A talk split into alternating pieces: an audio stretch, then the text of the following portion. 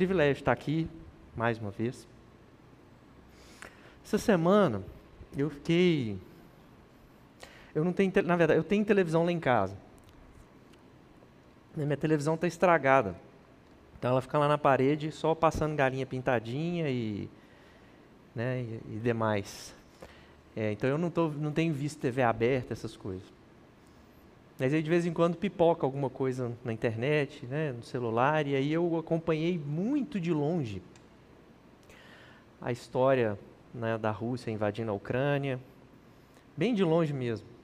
E aí acho que foi ontem ou anteontem que eu resolvi é, ver o que, de fato, o que está acontecendo, né?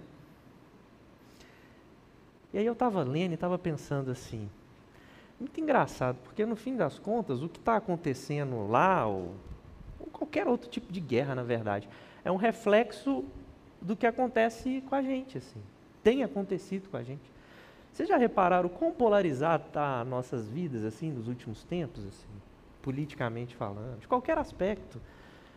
Eu, eu não posso conversar com vocês, porque se você tiver uma opinião diferente da minha, a gente vai brigar. Sabe, as pessoas não conseguem mais parar para ouvir as outras, porque elas já têm uma opinião formada e não interessa o que você acha. Eu não quero nem saber o que você acha, porque eu já acho isso e pronto. Eu não tenho rede social também, então eu não, não, não vejo as manifestações que acontecem por lá. Mas até pelo WhatsApp, assim, grupo de família, essas coisas, eu já vi acontecendo umas discussõezinhas assim, sabe? Uns são mais vermelhos, outros são mais verde amarelo, entendeu? Aí dá um bate-boca, aí eu vai. Mas eu fiquei pensando nisso durante essa semana, né? E fiquei pensando assim, como que a gente é estranho? A gente ser humano, a gente é estranho, a gente a gente cria umas distâncias entre a gente que é inventada. A gente inventa na cabeça da gente e, e, e produz essa distância. A gente se distancia meio que inventando uma história. E aí eu fiquei, eu fiquei lembrando, e eu lembrei de uma, de uma história, é, um fato, na verdade, história não, um fato, que aconteceu comigo quando eu era adolescente, assim. Meu pai, meu pai tinha um hábito de levar doações para uma comunidade que fica na saída de Belo Horizonte para ir para Vitória, na 262 ali, tem uma bifurcação, e tem uma comunidade que fica bem no meio dessa bifurcação, assim, para sair para Vitória. Uma, a que vai reto vai para Sabará e a que vai para a direita vai sentido Vitória. E tem uma comunidade no meio ali, que chama Comunidade da Luz. E o meu pai tinha o hábito de levar donativos para lá. Eu nem sei se eu já contei isso aqui para vocês, mas o meu pai levava e eu acompanhava ele. E teve uma vez que, que a gente foi, meu pai tinha uma Elba, um carro, Elba, ve vermelha, 87, que saudade da Elba, viu gente? A gente viajava ali no chiqueirinho atrás da Elba, eu e as minhas irmãs ali, tempo bom, né?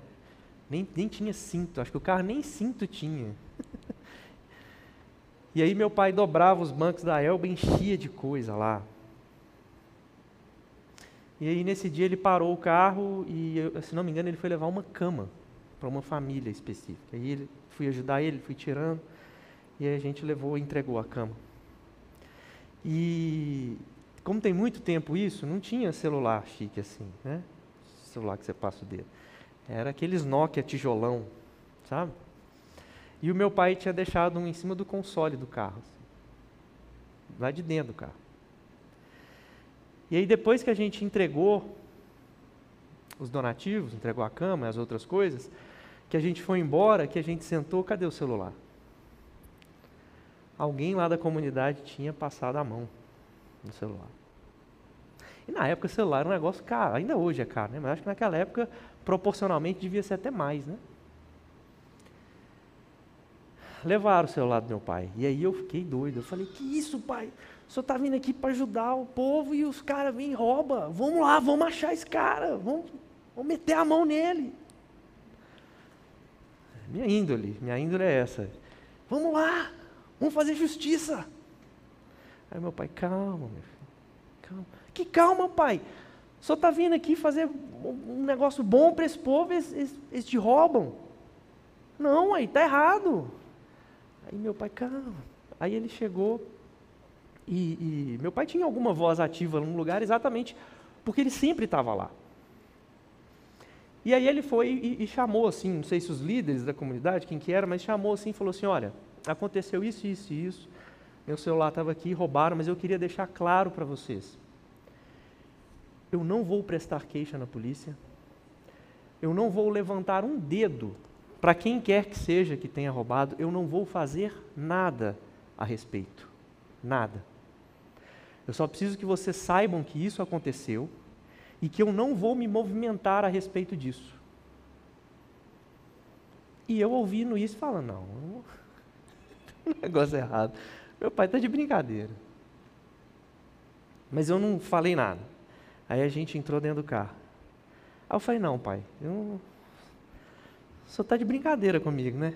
O senhor falou isso, é, é, é armado, é pegadinha, cadê a câmera? É só para ver minha reação. Aí ele, não.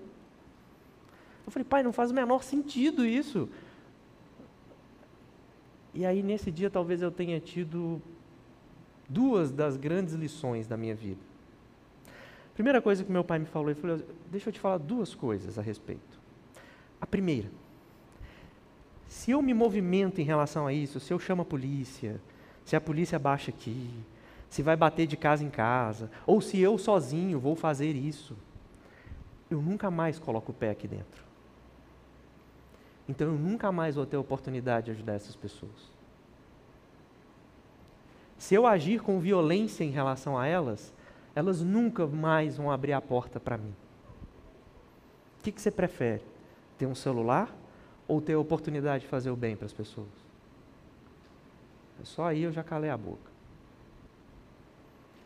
E aí ele foi falou: e a segunda coisa, e eu quero que você leve isso para o resto da sua vida.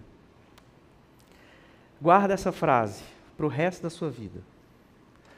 Um gesto de bondade se estende por gerações. Guarda essas duas coisas. E aí eu fui para casa, como diria ele mesmo, com o rabinho entre as pernas. Porque naquele dia talvez meu pai tenha me ensinado o grande segredo dele próprio e que passou a valer para mim. Porque eu passei a considerar as palavras dele como algo fundamental para a construção do meu caráter, para a construção da minha vida, para a construção daquilo que eu acredito. Esse dia na comunidade da luz iluminou a minha vida. E aí, eu descobri que essa frase do meu pai, um gesto de bondade se estende por gerações, eu fiquei pensando assim, meu pai não é um cara tão inteligente para pensar numa frase tão bonita assim, não. Ele tirou isso de algum lugar. E aí, com, com o passar do tempo, eu descobri. E aí eu queria te contar hoje. Essa frase está na história do sumo sacerdote Malco, está na Bíblia. Essa história se passa mais ou menos 40 anos depois da morte de Jesus. 40 anos aproximadamente depois. É, eu preciso primeiro descrever para você uma função e aí depois eu vou contar essa história para vocês aqui. É, na Bíblia, de vez em quando, aparece essa expressão, servo do sumo sacerdote servo do sumo sacerdote. Parece que é uma, uma atribuição, né? É uma atribuição, ele é o servo do sumo sacerdote, uma, uma função. Mas, na verdade, servo do sumo sacerdote é um título. Assim como sumo sacerdote é um título, servo do sumo sacerdote é um título também. É como se fosse o segundo no comando. É como se fosse aquele que é, vai substituir o sumo sacerdote quando ele morrer ou quando ele deixar o cargo. O servo, o servo do sumo sacerdote é aquele que faz as atividades que o sumo sacerdote deveria fazer externamente ao templo, mas ele não sai. Então é o servo do sumo sacerdote que é como se fosse o braço do sumo sacerdote na comunidade. O servo do sumo sacerdote sai para fazer as atividades da comunidade, enquanto o sumo sacerdote faz as atividades do templo. Então é uma atribuição. Aliás, não é uma atribuição, é um título. Servo do sumo sacerdote é um título. E por que, que eu estou te contando isso? Porque eu vou descrever agora o discurso do servo do sumo sacerdote Malco. O discurso do servo do sumo sacerdote Malco no dia do sepultamento do sumo sacerdote Malco. Era o dia da morte do sumo sacerdote Malco. Então, naquele dia, o servo provavelmente assumiria o cargo do sumo sacerdote. E era o dia do sepultamento do Malco, e aí o servo dele faz um discurso.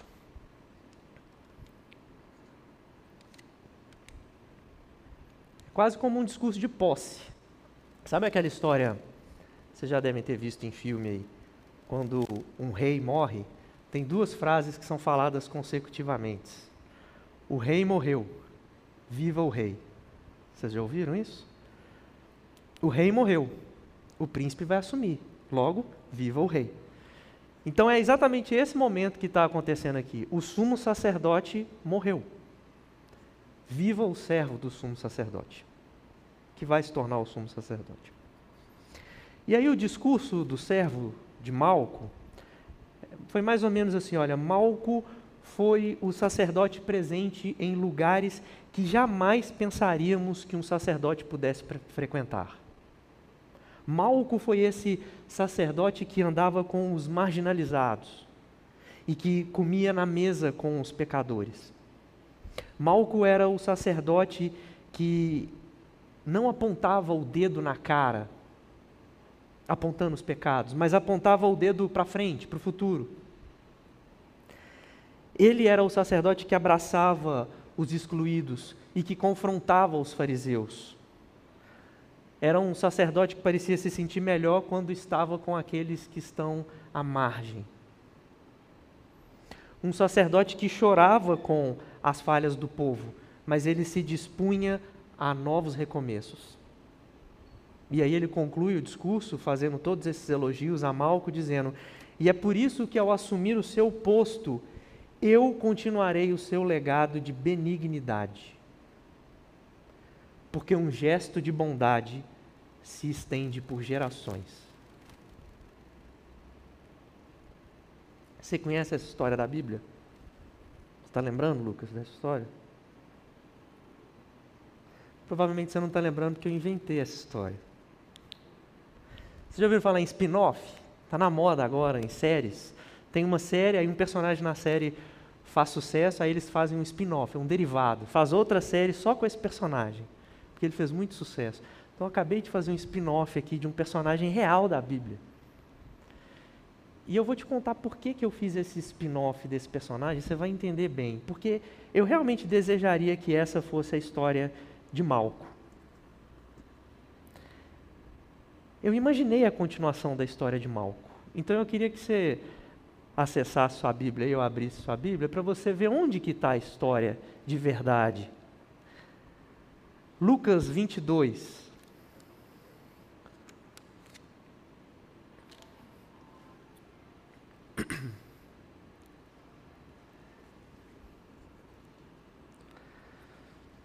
Lucas 22, a gente vai ler dos versos 47 a 51.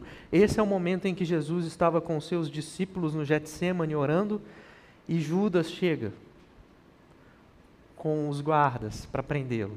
É, esse, é, esse é o cenário. E os discípulos tinham dormido. Jesus falou assim: Olha, fica aí vigiando que eu vou ali orar. E aí Jesus volta e encontra os discípulos dormindo. E aí ele dá uma, uma dura neles. E aí a gente continua exatamente aqui. 47. Diz assim: Enquanto ele ainda falava, apareceu uma multidão conduzida por Judas, um dos doze. Esse se aproximou de Jesus para saudá-lo com um beijo. Mas Jesus lhe perguntou: Judas, com um beijo você está traindo o filho do homem? Ao verem o que aconteceu, os que estavam com Jesus lhe disseram: Senhor, atacaremos com espadas? E um deles feriu o servo do sumo sacerdote, decepando-lhe a orelha direita. Jesus, porém, respondeu: Basta. E tocando na orelha do homem, ele o curou. Então, servo do sumo sacerdote, vocês já entenderam qual é a função dele? Como o sumo sacerdote não faria esse trabalho de ir à comunidade, o servo do sumo sacerdote, o segundo no comando, fez esse trabalho. E junto com ele, a guarda, ou os soldados romanos também acompanharam ele. E ele foi fazer esse trabalho sujo, de pegar aquele que se autoproclamava o Messias. Eu estou contando isso do ponto de vista dele. Há alguém que se proclama como o Messias. E obviamente ele não é o Messias. Porque o Messias vai vir na sua glória. Então eu preciso ir e prender esse cara. E mandar os romanos matarem esse cara. Porque ele é um herege. Mas aí um dos que estava com Jesus levanta a espada e decepa a orelha do servo do sumo sacerdote. Jesus, e eu não sei como que foi, mas eu fico tentando imaginar Jesus pegando a orelha do cara no chão, colocando no lugar e colando, ou talvez só colocando o dedo no buraco que ficou e crescendo uma orelha, não sei. Mas fala que ele curou. Como? Não sei. O que eu sei é que ele ficou sem uma orelha e segundos depois a orelha estava no lugar de novo.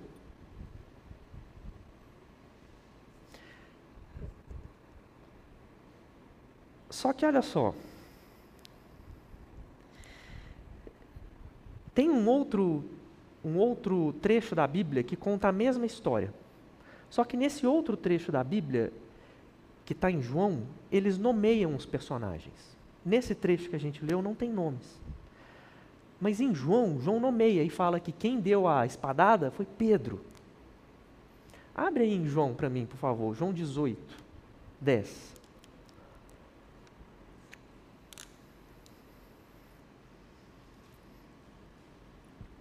João 18, verso 10. Alguém pode ler aí para mim quem era esse servo do sumo sacerdote? Tem um nome aí para você? Quem é? Malco. Malco é o servo do sumo sacerdote. Mas a história que eu contei para vocês aqui era do sumo sacerdote Malco. A historinha fictícia que eu contei era do sumo sacerdote Malco, porque na minha imaginação, o sumo sacerdote Malco é exatamente esse cara que Jesus curou a orelha e que nesse momento era apenas o servo do sumo sacerdote. A questão é que ele só atingiu essa posição, na minha imaginação, de sumo sacerdote, porque Jesus foi bondoso com ele. E eu vou te provar como. Agora eu preciso que você abra em Levítico. Levítico, verso, capítulo 21.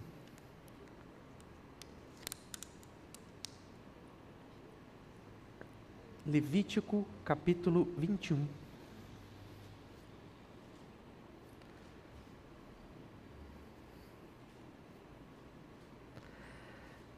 Os versos 17 a 23.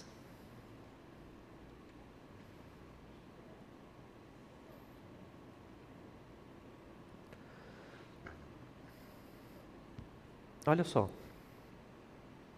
Diga a Arão, pelas suas gerações: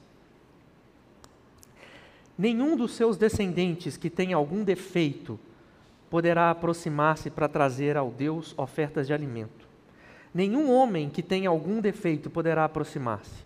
Ninguém que seja cego ou aleijado, ou que tenha o rosto defeituoso, ou o corpo deformado. Ninguém que tenha o pé ou a mão defeituosos, ou que seja corcunda ou anão, ou que tenha qualquer defeito na vista, ou que esteja com feridas purulentas ou com fluxo, ou que tenha testículos defeituosos, nenhum descendente do sacerdote Arão que tenha qualquer defeito poderá aproximar-se para apresentar ao Senhor ofertas preparadas no fogo. Tem defeito? Não poderá aproximar-se para trazê-la ao seu Deus. Poderá comer o alimento santíssimo do seu Deus e também o alimento santo. Contudo, por causa do seu defeito, não se aproximará do véu nem do altar, para que não profane o meu santuário. Eu sou o Senhor que o santifico. E aí? Eu não vou ligar o ponto, não. Eu vou deixar para vocês ligarem o ponto. Vocês já ligaram?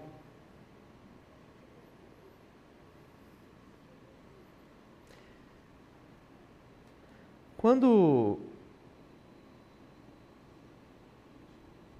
o servo do sumo sacerdote estava indo fazer o seu trabalho, ele realmente acreditava que o que ele estava fazendo era o correto. A gente não pode definir os papéis na Bíblia como bons e maus. Eu já falei várias vezes aqui para vocês, por exemplo, sobre os fariseus, como que a gente desce a língua nos fariseus. Ah, esses fariseus, mas gente, eles estavam no papel deles de é, interpretantes da lei, zelosos. Hoje é fácil a gente olhar e falar, ah, fariseu era tudo mequetrefe. Quando esse Malco estava indo fazer o seu trabalho como servo do sumo sacerdote, o que estava na cabeça dele é: estou servindo ao meu Deus com zelo. E eu sei que se eu continuar agindo dessa forma zelosa, um dia eu serei o sumo sacerdote. Esse é o meu sonho. Eu nasci para isso. Quando eu nasci, a minha mãe me trouxe e me ofereceu ao templo. Vocês já ouviram histórias semelhantes a essa na Bíblia, não já? Vocês já viram Ana entregando o filho dela? Porque era assim que era feito. Se ele chegou a esse patamar de servo do sumo sacerdote, é muito provável que isso tenha acontecido com ele e que ele tenha crescido dentro do templo e que o sonho dele, desde pequeno, era um dia ser o sumo sacerdote. Ele cuidava do próprio corpo exatamente para não acontecer nenhuma dessas coisas que é citada em Levítico. Ele provavelmente devia ter super cuidado andar na rua, até para não tropeçar e não arranhar o joelho, não quebrar uma perna. Porque ele precisava se apresentar perfeito no altar. E aí, quando ele chega para fazer o seu trabalho zeloso, um dos discípulos de Jesus arranca uma espada e corta a orelha dele. Eu queria que vocês colocassem um minuto no lugar de Malco. Quando essa orelha cai no chão e ele olha para ela, eu imagino que o sonho dele tenha desabado junto.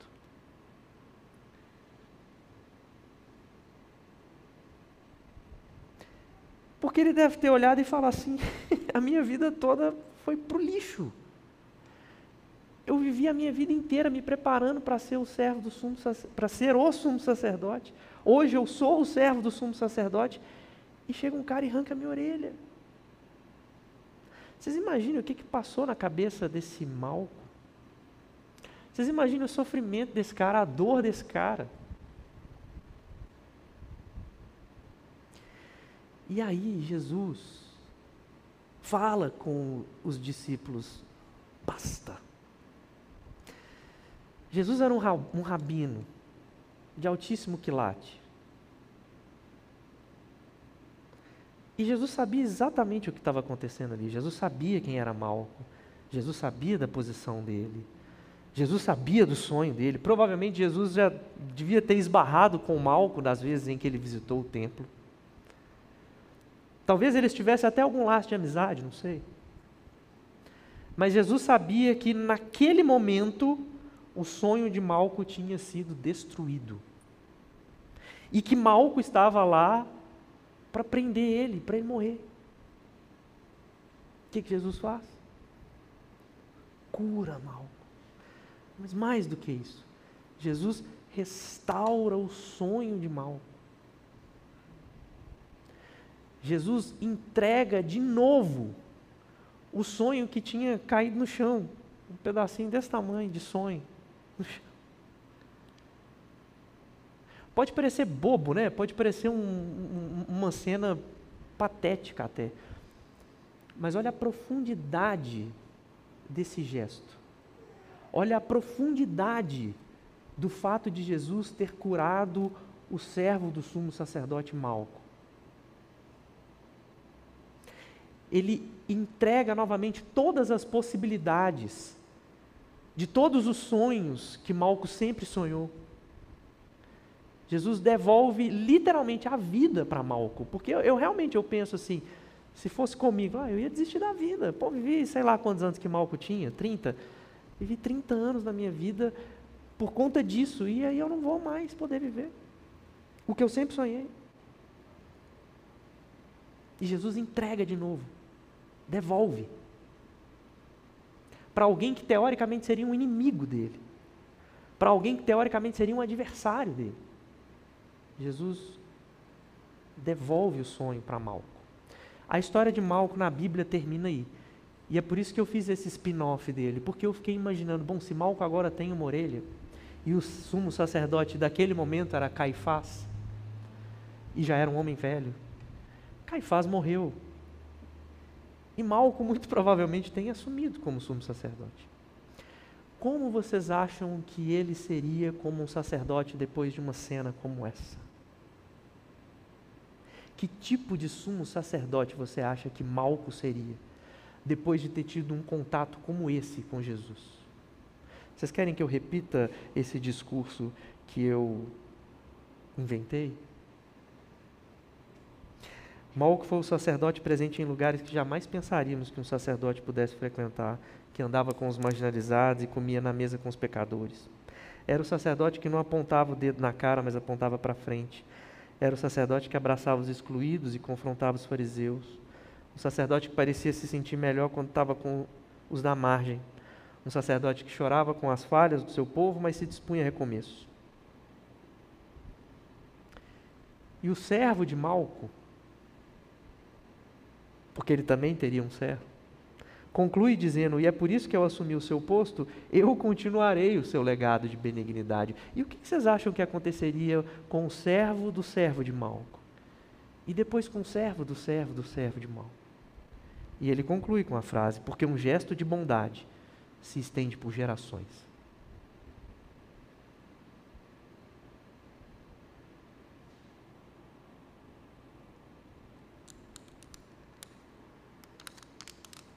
Eu gosto de acreditar nessa história. Eu gosto de acreditar porque, para mim, o copo está sempre meio cheio. Eu gosto de acreditar nesse copo, não nesse.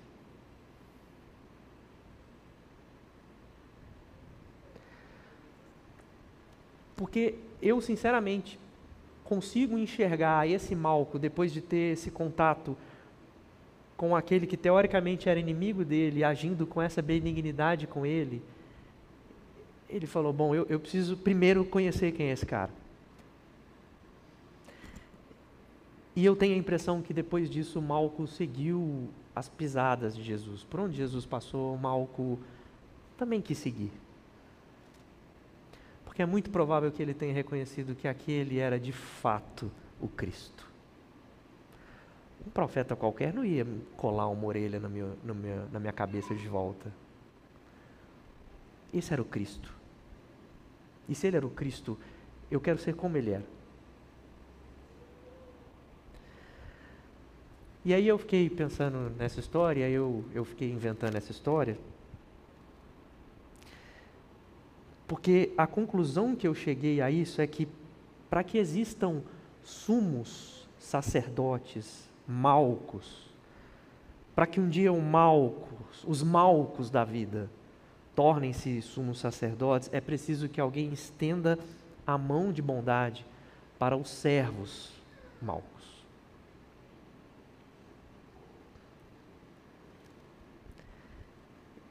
E no meio desse contexto de polarização, onde a gente não consegue dialogar um com o outro, onde um país invade o outro, onde eu não posso ouvir uma opinião divergente da minha, eu tenho a impressão que todo mundo é meio Pedro. Todo mundo anda com uma espada guardadinha. E na primeira oportunidade, se der, eu arranco a cabeça, porque aí a pessoa não fala mais. Se eu arrancar a orelha, ela não vai nem poder me ouvir mais, né? Então é melhor arrancar a cabeça de uma vez. Vocês podem pensar, eu estou sendo exagerado, mas pensa aí, puxa pela memória como tem sido os relacionamentos nos últimos tempos, assim, eu já ouvi história, gente, graças a Deus na minha família não aconteceu, mas eu já ouvi história de famílias que estão divididas por questão política, assim. Vocês têm noção? Eu já vi igreja que está dividida por questão política. Você acredita nisso, Lucas?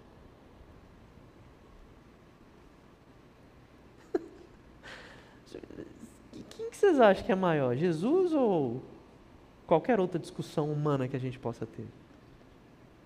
Faz sentido?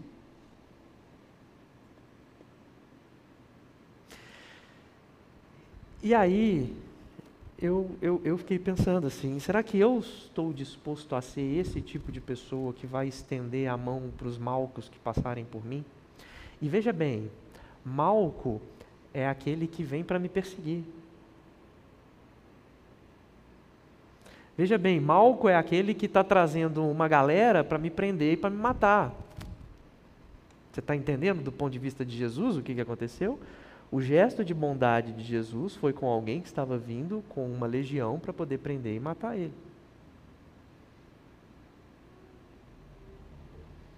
E eu lembrei dessa história porque eu lembrei do meu pai me dizendo isso. Porque eu lembrei do meu pai me dizendo que se nós não agirmos com benignidade no momento em que nós somos feridos, a gente nunca mais vai ter oportunidade de chegar naquele lugar de novo. E aí depois ele veio e me deu a, talvez a maior lição da minha vida. Que um gesto de bondade se estende por gerações. Será que eu e você, será que a gente está disposto a reproduzir esse gesto de bondade com quem não quer ser bondoso com a gente? Será?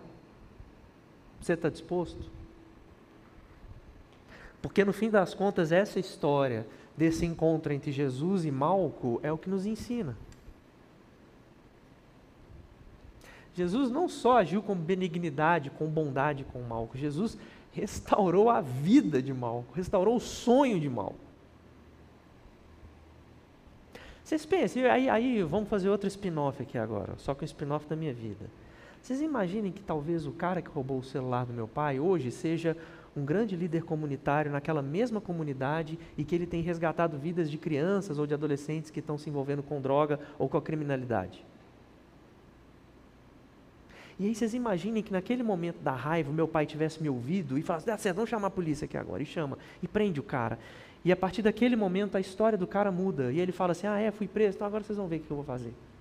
E ao invés de ter se tornado um grande líder comunitário, o cara se tornou um bandido de verdade. Vocês percebem que as nossas escolhas, que as nossas decisões, elas se estendem por gerações? Seja a bondade ou seja a maldade. Com o passar do tempo eu entendi que a frase do meu pai, ela pode ter dois sentidos. A bondade se estende por gerações, mas a maldade também.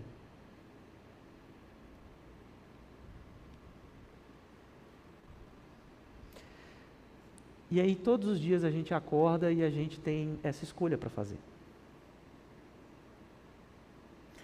E eu fiquei lembrando, é, eu fiquei tentando imaginar Jesus falando com Pedro assim: basta! Pedro pegando a espada e lá e Jesus falando: basta! Eu fiquei lembrando, meu pai, calma! Não, pai, vão ligar para a polícia, calma!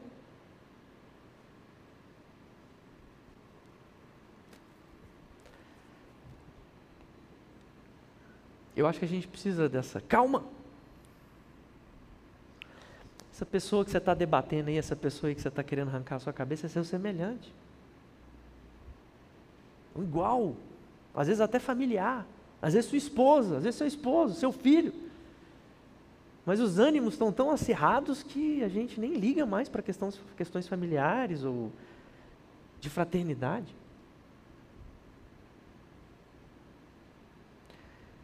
Nessa noite, assim, eu, eu, eu realmente gostaria muito que a gente saísse daqui considerando que cada fala, que cada gesto nosso, ele ecoa para a eternidade. Tudo que a gente fala, tudo que a gente faz, ecoa até o fim dos tempos. Eu tenho, você vai entender isso, Lucas, em breve quem já é pai sabe muito bem o quanto. Vocês dois bonitos aí também. Tem mais dois, gente, tá todo mundo grávida. Né? Eu tô, vou olhando aqui, tá grávido, tá grávido, tá grávido. Tá Vocês vão entender que depois que você está com seu filho nos braços, sua filha, talvez o, a grande angústia que a gente tem assim no coração é qual é o legado que eu vou deixar para os meus filhos? O que, eu vou ensinar para o meu filho? O que, que o meu filho um dia vai falar assim, pai, eu sou assim porque eu aprendi isso com o Senhor. Estou mentindo? Não é isso? É uma angústia. será, que eu, será que o que eu estou ensinando é o que de fato deve ser ensinado? Será que esse é o legado bom que eu estou deixando? O meu pai não está mais aqui comigo, mas eu tenho certeza que eu poderia dizer para ele assim: Pai, aquele dia na comunidade da luz iluminou a minha vida. O legado que o Senhor deixou na minha vida é um legado de luz. É um legado que ilumina os lugares por onde eu passo. Não por mim mesmo, mas porque um dia eu aprendi com o Senhor isso.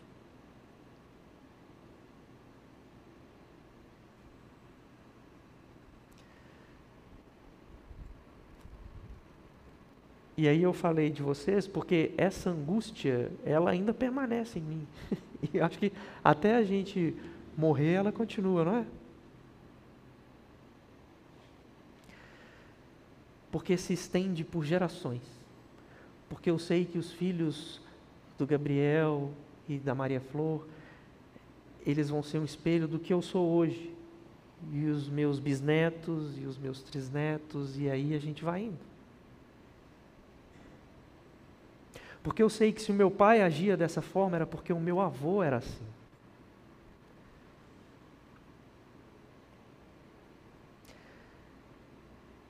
O meu desejo é que quando a gente saia daqui, é, a gente comece a pensar um pouco melhor sobre o nosso legado, não só em relação aos filhos, mas em relação a tudo que está ao nosso redor. As palavras que você diz não voltam mais para dentro da sua boca os seus gestos, você não consegue mais recolher eles para dentro da sua mão. Tudo que você faz fica. E fica marcado no outro, seja ele quem for. Meu desejo é que a gente passe a ser muito mais uh, atento a tudo que a gente faz e a tudo que a gente fala. E que a gente nunca se esqueça que um gesto de bondade se estende por gerações e que a gente pode transformar a vida de uma pessoa com um pequeno gesto de bondade. Queria convidar a equipe aqui de louvor para já subir e já caminhando para o final.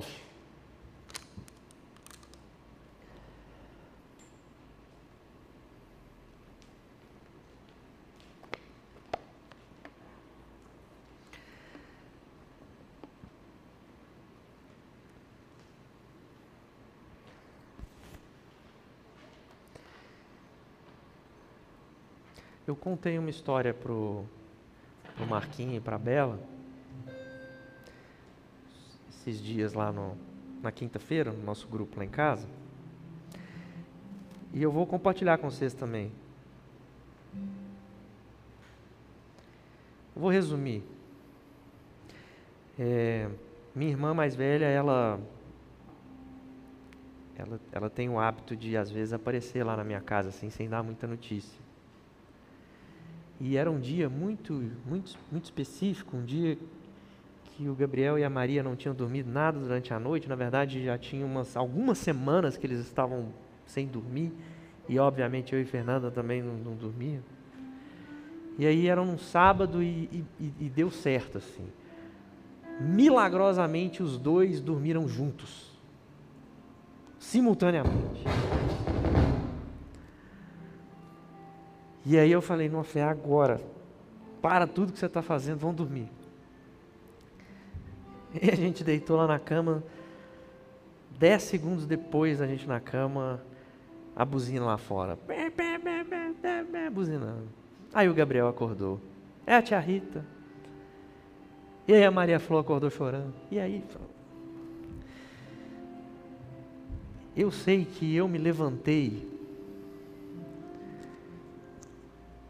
vou usar a expressão aqui, mas não é expressão teológica não, tá, gente? Levantei possesso, mas não era o capeta não, tá? Era só a raiva mesmo. Levantei, desci as escadas e abri e